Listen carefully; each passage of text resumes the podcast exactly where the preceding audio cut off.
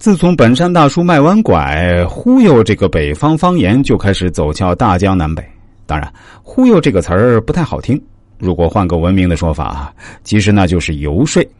再具体点儿，就是带有明确目的性的，利用语言巧设机关，不惜什么方法都用上的游说。我们去看那些国与国之间的谈判，或者公司与公司之间的商业谈判，无不需要非常高超的游说技巧。你说这里面完全没有一点忽悠的成分吗？那显然是不现实的。甚至在一个男人追求一个女人的过程中，你说完全没有一丁点忽悠的成分在吗？哪个男人在追求女孩的过程中说的每句话都是真话，没说过半句谎话？我想天底下真的没有哪个男人敢这样保证吧。但是这个理论说起来虽然容易，但实际操作中难度还是非常大的。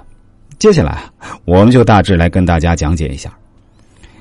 首先，肯定是需要一番形象包装的，或者装高富帅，或者专精通，总之是高姿态居多，因为姿态高了才有信服力。为了信服力，不惜从多方面着手包装自己。就好比谈恋爱的时候，只有屌丝把自己装成高富帅，没有高富帅把自己装成屌丝吧。所以说，衣着要到位。到位的意思是要在体现自己高人一等。以及与对方基本类似之间取一个平衡点，既要优于别人，又不能相差太远，避免别人起排斥心理。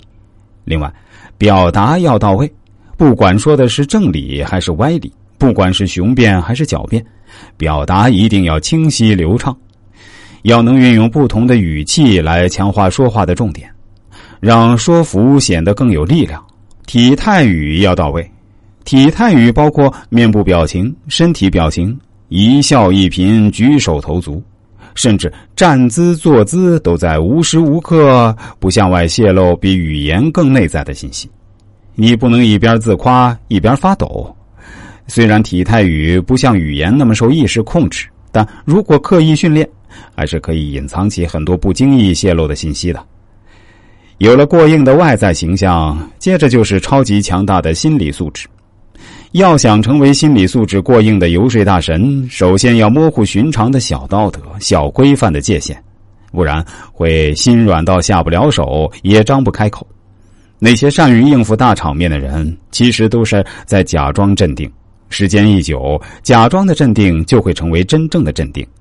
其次，要有坚定的信念和誓死达成目标的决心。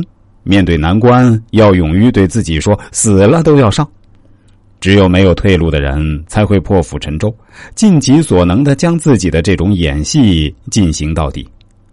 所以说，当你不懂的时候要装，不敢的时候要装，不行的时候要装，不信的时候要装，不爱的时候也要装，一直要把自己装成博学强识、极富爱心、大义为公、无所不能的人，装到极处就能混淆了众人视听。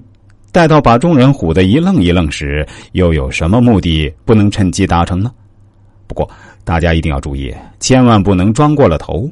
比如，客户经理林强为了把一个很肥的客户拿下，多方准备，最终通过中间人把客户徐主管邀请来吃饭。